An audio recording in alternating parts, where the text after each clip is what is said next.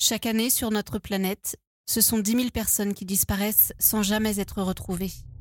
Ce sont plus de 400 000 hommes, femmes, enfants qui sont victimes d'homicides volontaires, assassinés par un proche ou un inconnu.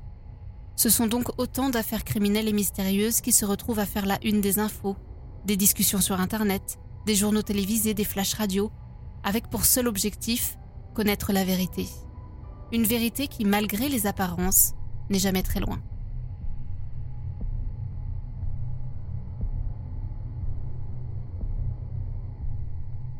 Le 15 octobre 2022, la France se réveille sous le choc. Un corps sans vie a été retrouvé la veille dans une malle, en bas d'une résidence située au 119 rue Manin, dans le 19e arrondissement de Paris. La victime, c'est une collégienne, une jeune fille de 12 ans, Lola, dont les parents avaient signalé la disparition quelques heures plus tôt. L'autopsie révélera qu'elle présentait une large plaie à la gorge ainsi que du scotch autour de la tête. Lola aurait été torturée violée et aurait succombé à une asphyxie. La famille est sous le choc totalement dévastée. Que s'est-il passé? Comment se fait-il que Lola ait été assassinée près de chez elle en plein après-midi alors qu'elle rentrait simplement du collège, un collège situé non loin du domicile? Et surtout, qui a pu commettre cet acte de barbarie ignoble? La réponse Les enquêteurs vont l'obtenir grâce aux images de vidéosurveillance de l'immeuble dont les parents sont les gardiens. Des images effrayantes qui montrent que Lola n'est pas rentrée seule ce jour-là. À 15h17 précisément, elle est rentrée accompagnée par une femme. Qui est cette femme? Que voulait-elle? Pour quelle raison s'est-elle rapprochée de Lola? Est-ce elle, la meurtrière? Je vous propose de revenir sur ce crime odieux qui a brisé une famille, qui a bouleversé la France entière, qui a fait couler beaucoup de larmes et beaucoup d'encre.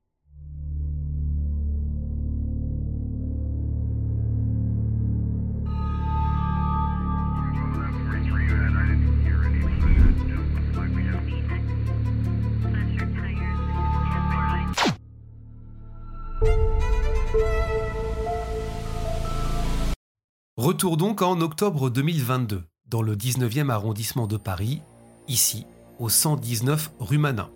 Un immeuble dans lequel vit la famille Daviette, composée de Joanne et Delphine, les parents, et de Thibaut et Lola, âgés respectivement de 18 et 12 ans. À noter, ils ont un demi-frère qui ne vit pas avec eux. Les parents sont originaires de Foucreuil, dans le département du Pas-de-Calais, et ils exercent la profession de gardien d'immeuble depuis quelques années maintenant de la résidence familiale, donc de cette résidence au 119 rue Manin. Lola est née le 18 juillet 2010 à Béthune. C'est une jeune fille timide, épanouie, espiègle, sportive, championne de France notamment d'aérobic.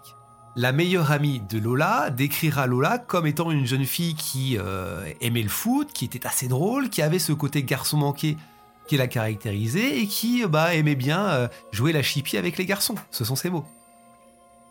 Le 14 octobre 2022 est un vendredi. C'est la veille du week-end. Lola doit finir les cours dans l'après-midi, vers 15h. Elle est scolarisée au collège Georges Brassens, qui est situé non loin de son domicile, non loin de l'appartement. Mais Lola ne donne pas signe de vie cet après-midi-là. Elle devrait être rentrée, mais elle n'est pas dans l'appartement. Le premier à s'inquiéter, c'est Johan, son père. Pour lui, ce n'est pas normal. Alors, eh bien, assez rapidement, il part à, sa recherche dans les rues du quartier, en questionnant notamment les voisins, les commerçants qui sont à proximité, puisque c'est une rue animée. Il y a une station essence qui, est juste à côté de l'immeuble, il y a une auto-école un peu plus loin, il y a un café au bout de la rue. Et Johan est assez paniqué. Il montre des photos de sa fille, euh, en demandant aux gens bah, s'ils si, l'ont si l'ont vue. Il montre des photos aussi aux enfants qui sont dans le quartier, mais rien. Il est maintenant 18h, Delphine, la mère de Lola se rend au commissariat du 19e arrondissement pour signaler la disparition. Et dans le même temps, pendant que Delphine est au commissariat, Joanne décide de regarder, de scruter les images de vidéosurveillance de l'immeuble, puisque je vous rappelle que, c'est lui qui, bah, qui en a l'accès, puisqu'il est le concierge. Et il se cale à l'heure à laquelle Lola aurait dû logiquement rentrer, c'est-à-dire entre 15h et 15h30. Et sur ces images, il s'aperçoit à son grand étonnement qu'à 15h17, Lola est bel et bien rentrée dans la résidence. mais pas seule. Sur les images, elle est accompagnée par une femme, vêtue d'un pantalon blanc et d'un sweat gris. Une femme qui réapparaîtra d'ailleurs sur la vidéo environ 90 minutes plus tard, à 16h48, en train de sortir. Mais elle est seule, et elle est habillée différemment. Et chose étrange, elle porte, difficilement d'ailleurs, une malle et deux valises, deux valises cabines. Et là, c'est la panique. Les questions euh, dans la tête de Joanne sont nombreuses. Que s'est-il passé pendant ce laps de temps d'une heure et demie? Où se trouve Lola? Une fois sur place, les policiers vont vérifier tout d'abord les dires du père concernant les images de vidéosurveillance pour euh, voir que, tout ça est vrai. Évidemment, ça l'est. Ils font une enquête de voisinage, ils, font du porte-à-porte. Ils se rendent dans le, parking de la résidence et là, ils font une découverte pour le moins inquiétante puisqu'ils trouvent du scotch et un cutter.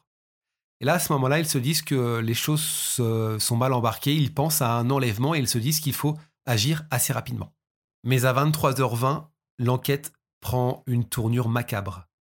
Un SDF, âgé de 42 ans, alerte la police après avoir constaté, écoutez bien, la présence de deux valises cabines et d'une grande malle en plastique noir dans la cour intérieure de la résidence Manin. Euh, vous voyez, il y a plusieurs heures qui se sont écoulées entre le moment où les policiers font leurs recherches et le moment où on retrouve cette malle. Et la scène est effroyable.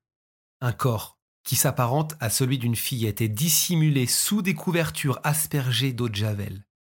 La tête est enroulée dans un ruban adhésif et couverte de plaies importantes au niveau de la gorge. Ça ne fait aucun doute, il s'agit du corps de Lola Daviette, disparue quelques heures plus tôt. Retrouvée donc en bas de chez elle, dans cette malle en plastique. Chose étrange, deux chiffres sont retrouvés écrits en rouge sous chaque pied de Lola, le chiffre 0 sous un pied et le chiffre 1 sous l'autre pied. La cause du décès est rapidement identifiée par le médecin légiste, défaillance cardio-respiratoire avec manifestation asphyxique et signes de compression cervicale. Les parents de Lola sont avertis vers 2 heures du matin. Ils apprennent la nouvelle. Ils sont anéantis. La thèse criminelle est immédiatement retenue, et la personne qui fait figure de principal suspect, c'est cette femme, vue sur les images de vidéosurveillance. Mais qui est-elle? Pourquoi la voit-on rentrer avec Lola dans l'immeuble? Est-ce que c'est une, résidente, une habitante de l'immeuble? Et en plus de ça, c'est elle qu'on voit ressortir à quasiment 17 heures avec les deux valises et cette grosse malle en plastique noir. Les enquêteurs se disent que il y a forcément des témoins, que quelqu'un a forcément vu quelque chose, elle a forcément attiré l'attention avec ces deux valises euh, et, cette grosse malle. Et effectivement, une fois hors de la résidence, euh, cette femme va se mettre à alpaguer des gens au hasard dans la rue pour que quelqu'un l'aide à transporter ces, deux valises cabines, ces deux bagages, et la malle, soit jusqu'au métro, c'est ce qu'elle euh, dit à des gens, ou soit dans une voiture pour l'emmener autre part. Elle propose même de l'argent à certains passants. Le témoignage le plus effrayant arrive d'un jeune homme qui a croisé cette femme au moment où lui rejoignait des copains au Rallye, qui est un café du coin euh, situé un peu plus loin au 107 rue Manin. Même son de cloche hein, euh, pour ce jeune homme. Elle lui a demandé de l'aider à transporter ses valises jusqu'au métro. Alors lui, c'est ce qu'il raconte, il lui a conseillé de, prendre un taxi ou, un VTC. Mais, selon ses mots, elle lui raconte euh, qu'elle ne peut pas. Elle ne peut pas parce qu'elle transporte dans cette malle et ses valises de la marchandise intéressante. Finalement, cet homme euh, va l'aider à transporter euh, les bagages et la malle jusqu'au bar, hein, c'est pas très loin. Lui, il prend les deux valises, c'est ce qu'il explique, et elle, elle traîne la malle derrière. La malle, je vous rappelle, contenant le corps de Lola. Et ils vont jusqu'au bistrot. Une fois à l'intérieur du café, le gars en question va la trouver de plus en plus mystérieuse. Ils vont discuter et au fur et à mesure de la discussion, il va lui demander mais qu'est-ce qui se trouve dans ta malle? Et voici ce qu'elle lui dira. Elle lui dira écoute, euh, je vends des organes humains. Alors, pris par la surprise, il décide de vérifier, il met, c'est ce qu'il raconte, son, son bras dans la caisse, dans la malle, et il sent, je cite, ce qui ressemblait à un bras humain. Il y a eu aussi une odeur de sang et de javel qui lui ont pris le nez. Il s'est mis à, paniquer, il a coupé court à la discussion et il s'est présenté à la police. Et c'est grâce à ce signalement que les policiers vont réussir à la retrouver. Parce qu'effectivement, à 18h03, un homme vient la chercher en voiture. Il charge les bagages et la malle dans son véhicule et quitte les lieux et prennent la direction d'Anières-sur-Seine dans le 92, chez cet homme en question, qui est un homme de 43 ans, qui est une ancienne connaissance de la suspecte. Ils vont rester au domicile de cet homme plusieurs heures.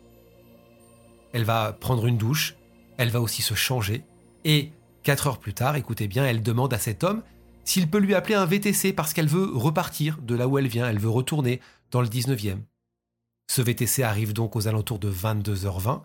La malle est chargée dans le coffre du VTC sans que le chauffeur n'ait le droit d'y toucher, c'est important, et direction le 19e arrondissement de Paris. Pendant ces 10 km de course, le chauffeur assure aux policiers avoir euh, trouvé cette femme euh, à la fois étrange mais plutôt relaxe, pas stressée. Elle aurait même euh, fait la discussion avec le chauffeur, coupé de longs silences. Voilà. Ils ont discuté quelques minutes, il y a eu quelques minutes de silence et la discussion reprenait. Elle lui a demandé par exemple comment se, passait son boulot, s'il avait du monde, s'il avait des clients. Et puis surtout, chose qui l'a marqué, elle a insisté un peu comme une gamine pour avoir des bonbons. Vous savez, ça se fait souvent dans, les, véhicules VTC, on peut avoir des, bonbons à disposition. Et là, elle était, comme une gosse, elle voulait des bonbons. Une fois arrivée en bas de l'immeuble de la rue Manin, la femme va passer un coup de téléphone de quelques secondes. La discussion va être surtout en arabe, mais elle va terminer par cette phrase en français. Selon le, chauffeur, je cite Descends m'aider, Taras. Et effectivement, quelques minutes plus tard, une autre femme descend de l'immeuble. Le chauffeur euh, aide les deux femmes à sortir les bagages et la grosse malle, dépose tout ça sur le trottoir, mais euh, l'autre femme, en fait, euh, refuse catégoriquement de, monter la malle à son domicile. Elle sent que, que cette malle contient quelque chose de suspect. Alors elle demande au chauffeur bah, si elle peut ramener tout ça et en plus euh, bah, la femme qu'il vient de transporter euh, de là où elle vient. Le chauffeur euh, décline, refuse. La femme se retrouve donc seule avec la malle et les valises. Elle dépose la malle tant bien que mal seule dans les parties communes extérieures de la résidence. Il est à ce moment-là plus de 22h30. Elle passe ensuite un coup de téléphone à une autre connaissance. Elle prend le tram, ligne 1, jusqu'à Bois-Colombes. Et à cet arrêt, un homme vient la chercher pour la ramener chez lui. Elle passera la nuit chez cet homme. Avec tous les témoignages que les policiers ont réussi à obtenir, cette femme sera interpellée le samedi 15 octobre au matin à 7h40 au domicile donc de l'homme qui l'a hébergée durant la nuit. Elle est euh, immédiatement placée en garde à vue, avec cinq autres personnes d'ailleurs, qui seront euh, par la suite mis hors de cause. Et la garde à vue de cette femme ira jusqu'à son terme, puisque le médecin qui euh, l'examine à ce moment-là estime que son état est compatible avec la garde à vue. Et c'est là que les enquêteurs découvrent l'identité de cette femme. Elle s'appelle Dabia Benkired, que tous les médias appelleront pendant plusieurs semaines Dabia B. C'est une Algérienne de 24 ans qui est arrivée en France six ans avant les faits, avec sa mère et ses deux sœurs. Et à son arrivée en France en 2016, eh bien, elle avait un titre de séjour étudiant. Elle vivait avec sa mère et ses deux sœurs dans un petit immeuble du côté de Brie-sur-Marne. Elle est euh, scolarisée à cette époque-là à Champigny-sur-Marne, qui est une commune euh, voisine du, Val-de-Marne, dans un lycée polyvalent. Elle y suit un, CAP euh, restauration au sein d'une petite promo. Hein. il y avait une quinzaine d'élèves. Et aujourd'hui, donc, sa situation est la suivante. Elle est SDF, elle est SDF et elle est en situation irrégulière, surtout sur le sol français, depuis trois ans. Elle est euh, inconnue des services de police. La, seule chose euh, qui, remonte, c'est qu'elle a été victime, semble-t-il, de violences conjugales en 2018. Et figurez-vous qu'elle avait été interpellée quelques mois plus tôt, le 21 août 2022, dans un aéroport parisien, pour défaut de titre de séjour. Elle s'est vue euh, délivrer une obligation de quitter le territoire français qu'on appelle une OQTF, mais comme elle n'avait aucun antécédent judiciaire à ce moment-là, eh bien, elle n'a pas été placée dans un centre de rétention administrative. Elle a été laissée libre avec un délai de 30 jours pour regagner l'Algérie, ce qu'elle n'a jamais fait. Quand les enquêteurs l'interrogent au tout début, euh, en lui demandant ce qu'elle fait dans la vie, qui elle est, elle explique qu'elle a un CAP en restauration, euh, qu'elle n'a ni logement fixe, ni emploi, ni ressources financières et qu'elle est domiciliée principalement chez une connaissance habitant dans le Val-de-Marne, et que de temps en temps, elle est hébergée chez sa sœur, Fria, qui réside dans le même immeuble que la famille de Lola, dans le 19e arrondissement de Paris. En fait, on comprend que bah que c'est elle qu'elle appelle quand elle est dans le taxi, vous savez, quand elle lui dit euh, descends et qu'elle lui demande de l'aider pour les bagages. C'est sa sœur qui descend. Une sœur qui en dira plus d'ailleurs sur l'atmosphère familiale. Elle raconte qu'elles sont trois filles, effectivement, dans la famille, et qu'elles n'ont plus leurs parents qui sont, euh, décédés. Et la sœur de Dabia dira euh, Moi, je les aime bien, mes sœurs, mais elles me font de la peine. Je les aide parce que moi, je travaille, je travaille dans une boulangerie, je suis un peu comme leur mère depuis le décès de, de l'autre maman. Et elles viennent chez moi euh, de temps en temps lorsqu'elles ne savent plus où aller. Et elle révèle aussi aux enquêteurs qu'elle avait remarqué une attitude étrange chez sa sœur depuis euh, l'été dernier. Dina, comme elle l'a, elle surnommée souvent, disait des choses bizarres. Par exemple, elle a dit j'ai, vendu mon âme, j'ai été envoûtée. Et une nuit, elle m'a même réveillée en disant J'ai reçu un message, ils vont me tuer le 16. Moi, j'ai pensé que c'est à cause de, de la fumette, du shit. Mais en allant plus loin, elle dresse un portrait peu élogieux de Dabia. Elle rappelle qu'elle est sans domicile fixe, qu'elle n'a pas d'emploi, qu'elle est sans papier, et puis qu'elle est manipulatrice. En fait, elle fait tout dans son intérêt, c'est ce qu'elle dit. C'est une voleuse, c'est une menteuse. Et elle rajoute, en fait, c'est la mauvaise graine de la famille, ça l'a toujours été. Et ça, ça a été confirmé par d'autres témoins, notamment l'ancien professeur de français de Dabia, qui euh, l'a eu entre 2016 et 2018. Il faisait français, histoire et géographie dans, ce lycée euh, polyvalent de Champigny-sur-Marne. Il a expliqué que elle venait jamais en cours, elle n'était pas investie, elle n'était pas concernée, elle s'en fichait, et puis elle avait un, côté mytho et sans gêne. Face aux enquêteurs, Fria, la sœur de Dabia, revient donc sur cette fameuse soirée du 14 octobre. Elle raconte euh, qu'elle rentre du travail euh, en début de soirée, et quand elle arrive dans son appartement, elle ignore absolument tout ce qui s'est passé. Elle ne sait pas qu'il y a eu un meurtre dans son appartement. Vers 22h30, euh, Dabia l'appelle, elle descend. Elle lui demande euh, de l'aider à porter ses valises, ce qu'elle refuse, hein, c'est ce que j'ai expliqué. Mais elle ignore que le corps d'une petite fille se trouve dans, cette malle. Elle dit, moi je pensais qu'il y avait euh, des choses illicites, peut-être des armes, peut-être de la drogue. J'ai même cru à un moment, c'est ce qu'elle dit, qu'il y avait peut-être le corps de son ex-copain parce que je sais qu'elle, en est capable. C'est un peu flippant ce qu'elle raconte. Je sais qu'elle était capable de, tuer son, son, ex-copain. Et moi, j'ai pleuré, j'ai crié, je lui ai demandé de, me laisser en dehors de tout ça. Et je suis remonté à l'appartement. Au cours de sa garde à vue, Dabia B sera entendu à six reprises par les enquêteurs. Une garde à vue qui démarre euh, aux alentours de 17h, donc le samedi 15 octobre, et qui se terminera le dimanche 16 octobre, euh, peu après 18h. Et pendant sa garde à vue, elle va osciller entre aveu et contestation des faits. Elle s'est employée, notamment lors des trois premières auditions, à livrer un récit imprégné de contradictions et d'invraisemblances, c'est ce que disent les policiers. Elle raconte sa journée du 14 octobre avec euh, détachement.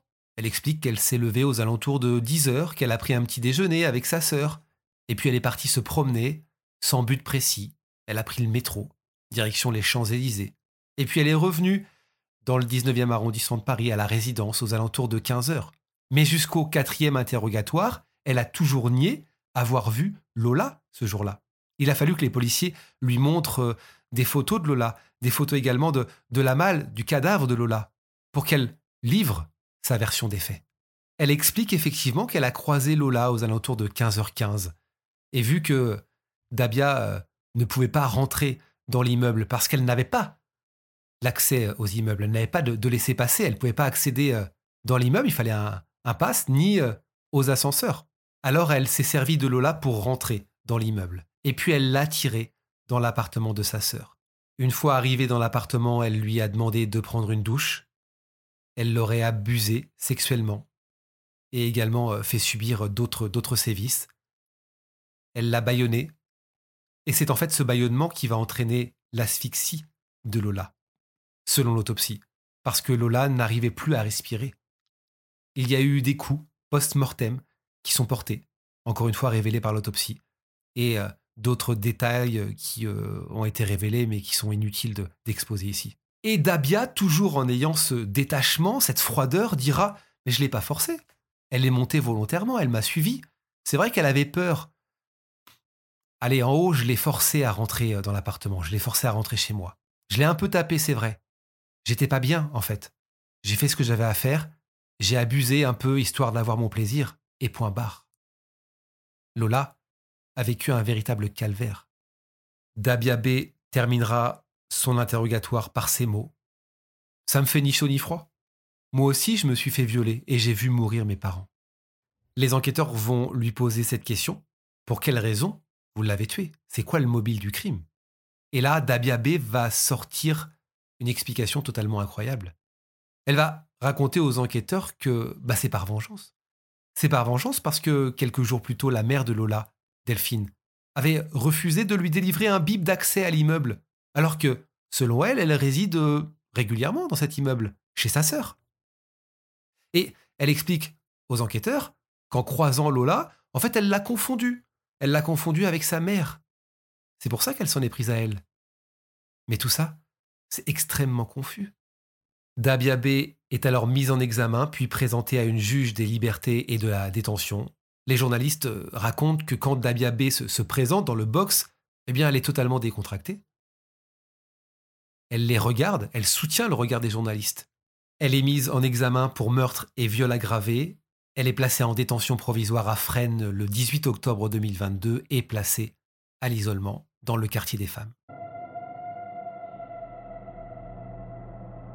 Le meurtre de Lola place la France sous le choc, les voisins, les camarades de classe, les habitants, tous rendent hommage à, Lola, tout le monde vient déposer des, fleurs au, pied de l'immeuble, tout le monde est évidemment traumatisé. Euh, cette affaire va, faire euh, la une des journaux pendant, plusieurs semaines, le visage de Lola sera sur, tous les écrans. L'innocence de Lola est, mise en avant, en fait c'est ça qui est terrible, on a l'innocence de Lola, une vie qui a été, euh, qui a été fauchée, qui a été enlevée pour rien les parents de Lola vont publier un communiqué assez rapide dans lequel ils appellent à la dignité et au respect avant les obsèques de Lola. Voici ce que dit le communiqué. Dans l'effroi et la douleur dans lesquels nous sommes, nous aspirons à la paix et au recueillement pour faire notre deuil. Pour la mémoire de Lola, nous souhaitons que les diverses cérémonies se déroulent dans un esprit de sérénité et de calme, loin des agitations politiques et médiatiques. Le soutien de toute une population est une aide précieuse pour surmonter cette douloureuse épreuve, mais nous souhaitons que celles et ceux qui viendront apporter leur soutien le fassent sans écharpe officielle ou signe particulier d'appartenance à un organisme politique. Parce que c'est ça aussi le discours qui revient. Si cette Dabia B avait quitté le territoire français comme elle devait le faire quelques semaines plus tôt, si elle avait été expulsée, Lola serait toujours en vie. Ça, c'est une question qui agite les réseaux sociaux et qui agite les émissions télé. Au fur et à mesure des jours qui passent, la France découvre le visage de cette Dabia B, par l'intermédiaire notamment de ses réseaux sociaux, à commencer par son compte TikTok qui a définitivement été supprimé depuis. Et sur euh, ces vidéos, ces quelques vidéos, on la découvre plutôt bien habillée. On la voit à la plage, au bord de la mer ou en région parisienne. Pour une SDF, ça pose question. Et puis, une autre vidéo va refaire surface. La vidéo d'une altercation que Dabia B aurait eue en 2019 avec deux secrétaires médicales. Une vidéo qui en dit long sur l'attitude et la violence de cette femme. Sur les images, on peut voir Dabia B dans un cabinet médical parisien, c'est en juillet 2019. Elle refuse de payer après sa consultation, alors l'une des secrétaires médicales lui confisque son sac. Ça va la rendre folle. Voici un extrait de la vidéo diffusée par BFM TV à l'époque. Sur euh, la vidéo, on la voit donc en, train bah, de, demander son sac. On l'entend aussi proférer des menaces. Hein. Elle dit euh, là, si j'ai envie de faire des problèmes, eh bien, je vais les faire tout de suite. Mais pour éviter les problèmes, je veux juste récupérer mon sac. T'as vu? Là, je suis gentille. Et puis, il y a un deuxième extrait euh, vidéo qui, sera diffusé aussi par, la chaîne. Là, elle est encore plus directe dans ses menaces. Elle dit bah, Vous allez rien comprendre, je vous ai prévenu, j'ai rien à perdre. Et là, l'une des secrétaires lui explique à, cette Dabia qu'elle vient d'appeler la police. Et ça, bah, en fait, ça va rendre encore plus hystérique Dabia B, qui va mettre ses euh, menaces à exécution. Euh, elle aurait tapé l'une des deux secrétaires médicales, qui se serait aussi défendue. Apparemment, il y aurait eu un échange de coups. Et puis, juste après l'altercation, elle est partie en disant Vous ne savez pas de quoi je suis capable. Un médecin a constaté les blessures de, la secrétaire médicale à l'époque. Euh, je crois qu'il a donné une incapacité totale de, travail. Il faut savoir que la secrétaire qui avait été agressée, qui avait donc répandu par des coups, a elle perdu son emploi à la suite de ça. Pour compléter sur, sur cet épisode, les deux secrétaires médicales avaient euh, déposé une main courante euh, à l'époque, parce que les policiers leur avaient déconseillé de ne pas porter plainte, hein, ça ne donnerait rien. L'altercation aurait, aurait duré, selon elle, plus de, plus de deux heures, et Dabia serait revenu quelques semaines plus tard avec un ami à elle pour payer la consultation. Les obsèques de Lola se sont déroulées le lundi 24 octobre 2022 à la collégiale Saint-Omer de Lillers, devant euh, une foule immense. Il y avait plusieurs centaines de, personnes hein, qui ont assisté aux, funérailles. Alors, l'église n'étant pas euh, extrêmement grande, je crois qu'il n'y avait que 500 places qui étaient disponibles. Il y avait une sonorisation qui a été installée à l'extérieur pour que tout le monde puisse euh, entendre, assister à la cérémonie, parce que, bah, évidemment, ça a touché encore une fois beaucoup, beaucoup de monde. En présence du ministre de l'Intérieur à l'époque, Gérald Darmanin, et de la secrétaire d'État à l'enfance, Charlotte Cobel. La cérémonie a été difficile, elle a été intense, marquée par, euh, par les hommages rendus évidemment par les proches de Lola, à commencer par celui de son frère Thibaut. Voici ce qu'il a dit durant cette cérémonie. Ma Lola, ma petite sœur adorée, tu es partie beaucoup trop tôt. Je n'ai même pas pu te dire à quel point je t'aimais. J'espère que j'ai été assez présent pour toi dans ta vie. Tu vas me manquer, tu vas nous manquer. Tu resteras toujours dans nos cœurs, ma petite sœur. L'une de ses tantes dira ceci Nous avons souvent pensé que ton fort caractère te ferait gravir des montagnes.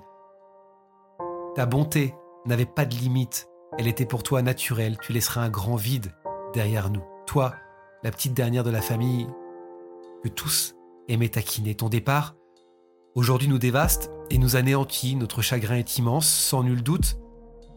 Nous attacherons à honorer ta mémoire, ma petite princesse. On prendra soin des uns et des autres. On t'aime, Malola. De son côté, Dabia B est dans sa cellule de freine. Elle attend son procès. Elle est, elle est surveillée euh, de façon euh, très stricte. Il y a un niveau d'escorte pénitentiaire 3, c'est ce que j'ai découvert, euh, qui n'est appliqué qu'aux personnes détenues dont le profil requiert une sécurisation particulière. Par exemple, lorsque Dabia B quitte euh, le quartier d'isolement pour aller, euh, je sais pas moi, vers une consultation médicale, eh bien tous les autres mouvements en détention sont bloqués. Il faut savoir que chaque jour, les agents pénitentiaires remplissent un registre qui lui est entièrement dédié. Il y a des comptes rendus qui sont régulièrement faits sur son comportement. Chaque changement d'attitude, chaque incident doit être notifié à la direction euh, elle est dans une cellule qui mesure environ 9 mètres carrés. La cellule est inspectée euh, de façon très régulière. Cette cellule n'est d'ailleurs ouverte qu'en présence de trois personnes, deux agents et un gradé, euh, équipés de gilets pare-balles. Et selon les informations qui avaient été relayées par la presse à l'époque, eh bien Dabia B passe son temps, sa majeure partie de ses journées allongée sur son lit, dans sa cellule, ou alors assise sur une chaise à regarder par la fenêtre. Dabiabé refuserait également les douches et les promenades, mais prendrait ses deux repas par jour. On a appris que quand elle est arrivée dans son quartier d'isolement, à la prison de, Fresnes, eh bien, elle a beaucoup regardé la télévision, notamment les reportages qui la concernaient. Comme si elle était fascinée par ce qu'elle avait fait. Des journalistes du Parisien ont eu accès au rapport d'expertise psychiatrique, parce que tout est là l'enjeu, à savoir si elle était en totale possession de ses moyens psychologiques. Et selon le quotidien, le psychiatre qui a été chargé de l'examiner à la demande de la justice a estimé dans, un récent rapport que Dabia B, qui était alors âgé de 24 ans au moment des faits, ne souffrait d'aucun trouble psychique ou neuropsychique ayant aboli ou altéré son comportement. Et ça, c'était juste après avoir commis son acte. Mais depuis, eh bien, elle se dit plongée dans un monde étrange, elle a cherché à se blesser à plusieurs reprises, à se faire du mal. Elle s'est tapé la tête contre les, murs de, euh, de sa prison. Elle s'est coupé euh, les pulpes des doigts, c'est ce que j'ai lu. Elle s'est aussi rasé partiellement le crâne. Elle s'est montrée agressive à l'égard euh, des surveillants. Considérée comme dangereuse pour elle et pour les autres, Dabia B a donc été internée contre son gré à l'UMD de, Villejuif, hein, qui dispose d'un pavillon pour accueillir des, patientes en crise. Cette hospitalisation, c'est important pour l'instant, ne remet pas en cause sa responsabilité pénale établie à ce stade de l'instruction, parce que, encore une fois, c'est l'un des enjeux de ce dossier judiciaire. Et depuis, à la demande de, la défense, à la demande des avocats de Dabiabé, eh bien, les juges d'instruction ont mandaté un, autre expert psychiatre. Et dans l'attente des conclusions de cette contre-expertise, comme vous le comprenez, Dabiabé a été convoqué pour un interrogatoire, un interrogatoire pour lequel l'équipe médicale de l'UMD a donné un avis favorable et qui a donc eu lieu le 8 juin dernier. Pour l'instant, rien n'est véritablement ressorti de cet interrogatoire.